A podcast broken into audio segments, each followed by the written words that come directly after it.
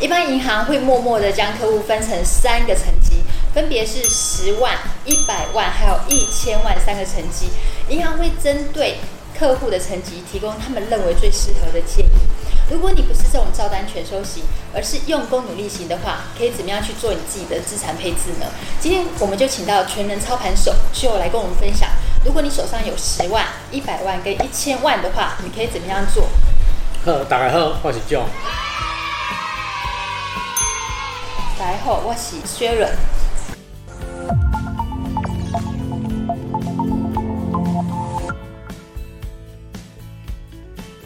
如果我手上啊有这种一万、十万跟一百万美金的话，可以怎么样操作？他们的投资工具会不会是一样？你你一万块美金以下，其实真正会当做的就是台股的大盘，你不一定要提出来钱，提出来往后啊，台湾其实二三三零，二三三零刚刚订购机的概念。吧，因为我认为说全球未来其实按照目前的经济循环，你其实科技的东西在蓬勃发展，你不管是哪一家胜出，你都还是需要晶片的。嗯，那你需要晶片的话，我们老实讲，台积电还是一个很大的胜算。嗯，对，就是说你你不管要什么，你基本上都还是要用台积电。那跟有点像是买信用卡公司的股票差不多嘛。嗯，你不管它消费什么，啊，你去看 Visa 的股价跟 Mastercard 的股价，它还是会成长，因为那是一个很重要的载具平台，帮你做消费。对啊，也许未来会有人把二三三零取掉，就把台积电取代掉。但我不知道，在眼下就先投它也没有关系，因为你做资产的组合，你本来就可以分散买一点，就比你觉得风险太高，个股风险太高，那你就比重压小一点。像你提到美股大盘啊，大家可能都知道，就是那个工业指数嘛，纳斯达克、道琼啊，SP 五百啊。嘿，那产业 ETF 有没有你觉得适合？我过去也会比较喜欢投，就比如说消费型。对吧？例如必需型、各非必需型消费，就是等于买美国全国的消费力嘛。对啊，那个就是比如说 SLP、SLY，这个是蛮常见的啊。或者是美国老年人越来越多，可能医疗产业、健康看养的产业会越来越多，哦，可能 SLB 啊那一种的。我说，如果你比较长线的话，人类的趋势，有些人也可以，我可以买针对科技股就好，也可以也有单纯的科技产业，科技产业还有分。不同的模式，对啊，或者是有人会说，哎、欸，我那我是不是可以像呃美国人，不管景气好坏，他都会用水用电，买公共事业也可以嘛？你可以买 SLU 啊，什么类似那种的标的，对，你就当做存股，还有发股息给你的概念。我说操作策略很多啦，就是你去吹，你尴尬你尬也啊适合的，啊你可以给你相对应的报酬。啊，像我摸出来适合我，就是说我喜欢用。指数的 ETF 啊去追，或者是说一些个股，哦，然后去追整个市场的风险，嗯，对，赚超额报酬。你也可以像我这样，你记得你爱给别当下 lady 啊，你可以爱正常给功课怎么样。嗯，了解。嗯，那个一万美金、十万或是五十万美金，你的那个预估报酬都没办法预估呢？估不到，因为因为也不知道每一年的涨跌幅大概是多少啊，不晓得。但是有一个好处就是说，哦，呃，景气循环它拉很长的时间，理论上啊。长线来看，整个经济成长都是往上跑。所以为什么每一年预估不到？比如说我举个例子，像比如说，呃，二零一八年年底，股票就跌了，对，所以你有可能报酬就比较差。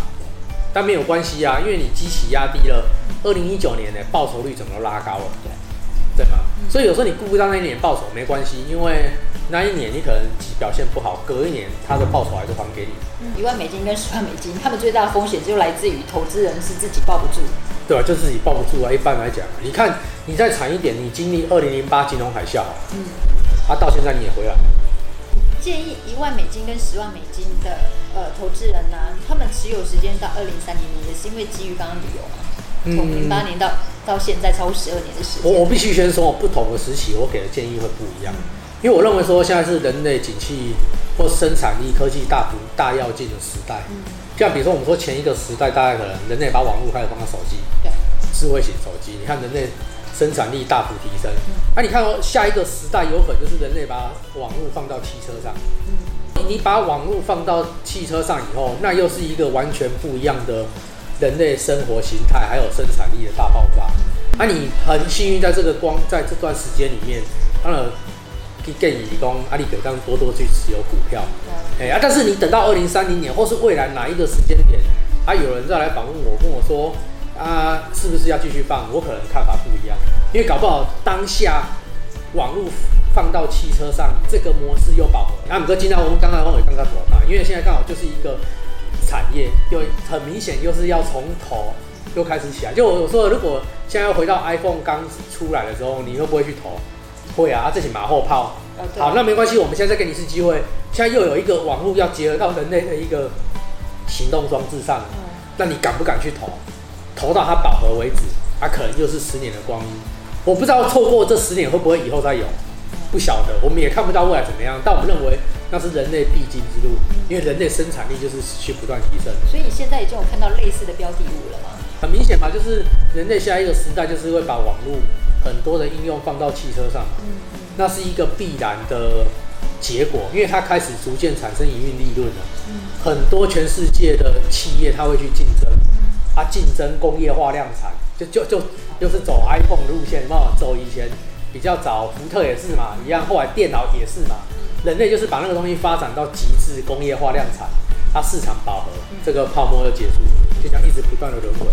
啊，你如果市场上有这个东西，那我们就是大胆的去投它。那你建议一百万资金的一百万美金的人，他持有时间到二零二四，是因为本大吗？资产大的人为什么我会建议他时间短一点？因为他呃，比如说我举个例子哦，你资产小的人做一个大的波段，你比较懒啊，好处就是你省比较多时间。对。因为你就算给你抓到一个空头，你资产小，你能赚到的钱也不多。对。所以你就干脆不要那么积极了，你就做个一个大波段，就抓整个大趋势，比如说头跟尾吃中间整个鱼身就好，这样就 OK 了。因为你鱼啊较细尾。你也把较少，你无需要去做这些进出的动作。嗯、啊，你都资产较大呀，你也需要做大部位，你就比较值得哦。中间的比较稍微小型的股灾，我也可以试着避开看看。为什么？因为你只要做这样的操作，你敢你坦来钱做贼，你听到不？那个钱大到你值得这样试试看。哦，了解如果我说我的本金大的话，我可以挪一部分的部位，比如说五趴到十趴，我可以承受的风险，然后去做投资。因为杠杆的原理，我可以得到的那个报酬，其实以金额来讲，总的来讲是比呃，比如说一万美金或是十万美金来的高，所以它是可以承担这样风险去赚取波段的报酬。哦，当然了，因为它资产比较大嘛。嗡嗡嗡，你你有你有呃，辛苦你有十亿的人，啊，你一刚赚十，当赚十趴。一个几千万啊，而且几千万现在利润已经可以，就是你那个利润已经大到足以把整个大波段、大波段啊分段切几段来做，那个是划算。就是说，哎、欸，我可能预判这一季可能蛮高几率会有一个修正，比如说选举前后，啊，资产大的人他就值得这样的操作，因为一样的折，按那按那领金折，也不会讲一些价差产生，可惜就过了八百。可是你不会觉得说资产大的人反而应该走的比较稳健保守？因为譬如说他有一百亿，他如果赚个两趴。其实那个也不得了哎，没当啊，所以我说他可以大部位是放歌啊，哦、啊，他拨一部分小部位，比如说砸趴起来这个短线，它被砸趴起来更大部位长线，不要紧啊。然后我你你要是小规模，就是资产比较小的投资人，啊，你可是八趴空以下的，因为你你你等短线你要领金拍平，你无看无几百块，看起来变动机，嗯，无大你听了。我有没有这种可以打败大盘，然后又比较稳健的方法？嗯，这两个这两个其实算是比较冲突的。你你真的能够我说过，唯一能够打败大盘，最好一般的散户，你要比较风险低一点的做法，就是说在市场风险高的时候去进场去买，嗯、这是唯一的方法。而且行情的刚做差没啊，打工做悲观的意思，你只能进场去买股票。你觉得每年都有这样的机会吗？还是不见得每年，但是其实每两三年几乎都没有遇到。股票起啊，我干嘛较惊人啊？嗯、对啊，你搞不好，假设啦，我说假设二零二一年上半年股票个起，啊，到其实现在股票的计小其实是相对很惊人的情况。那、你这个很惊人，你涨多就有修正。嗯，因为我知道你今年的报酬不错，从一月份累积到现在，你你今年大概是持有哪些标的？方便透露一下？我今年都是科技股为主啊，几乎基本上科技股。呃，个股蛮多的，也有大盘指数 ETF，但后来大盘指数 ETF 减码的差不多了，然后配置一些人员内股，或者是一些我觉得价格基期比较低的股票，因为因为因为一般来讲会有这种情况，就是因为它大概就是受疫情影响比较大的类股吧。啊，他大概可能就是要等疫苗出来，哎、嗯，啊，你就是趁市场都没有人关注它，没有什么人敢买的时候，他减了一趴两趴，就当做乐透的概念。嗯，像一般银行理专啊，他就很喜欢推荐给他的客户，就是按照年纪来分配股债组合。比如说我今年二十岁，他就会建议我的股票百分之八十；五十岁的话就股债各五十五十。你觉得这样的股债配置组合适合吗？嗯，如果说以我家己啦，我家己是袂去配置债券的。怎么讲？你你你你看，以前的时代跟现在时代差不多。以前咱讲，比如讲两千零七年以前是吧？金融海啸以前，这债券的殖利率凊彩超过三趴。嗯。啊，到今年啊，到目前过今年为止，大部分的时间用美国十年债殖利率无到一趴。嗯。啊，这是计债券的计小足管的啊。嗯。我唔读个派系，我去配债券哦。没有，我袂记安尼配。所以你讲我债券我已经删掉，所以你讲股债组合我可袂去配，因为我我投股债我。我也配市啊，可以配股债组合，我也报酬有特干。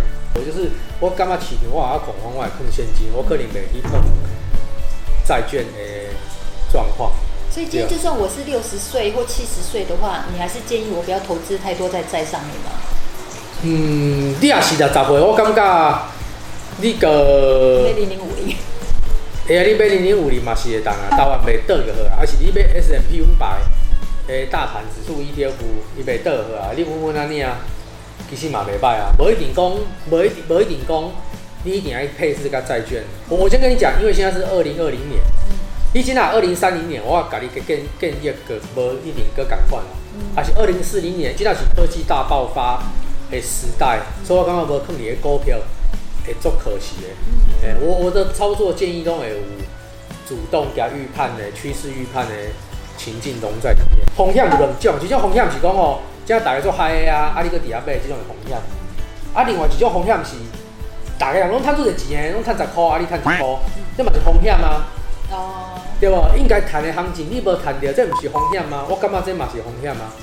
就是你在人类资金使用成本最低的时代，然后你操作又很保守，我也尴尬这不见得是一件好代志。因为这个时间要表示讲哦，全球资产它是很容易膨胀的期待。你你像一个美债殖利率一趴以下，代表什么意思？你凊彩找的一个投报率超过一趴，你可以让套利啊。过度的注意风险，它也是一种风险。嗯，了解。像我们一般人呢、啊，就是还是习惯听理专的建议。那我们怎么样可以一眼就看出来，就是说这个理专是不是在糊弄我？是不是为了他佣金？是真的为我们的资产在把关？其实这个建议高希望看，也让我的操作可以说你看。你可以看我几张，几张公家吹个专铺嘿，我介介绍别人买的标的，我家己买买啊。我毋是讲我家己拢买买，啊伊也讲伊介绍伊家己拢买买啊。他那方向比较大。所以如果真的很习惯找理专的人的话，你会建议说就是上网去吹啊，网路上追的，多准备就对了啦。对啊，我看可不可以看到他们的真实绩效，不要被糊弄了。如果他敢买的话，他自己敢买的话，至少你可以放一半的心。系啊，对啊，对啊，我感觉伊伊家己拢会买，安尼加加至少加放心吧。伊伊也讲好的物件，伊家己拢唔敢用，哎嘛，感觉问题较大。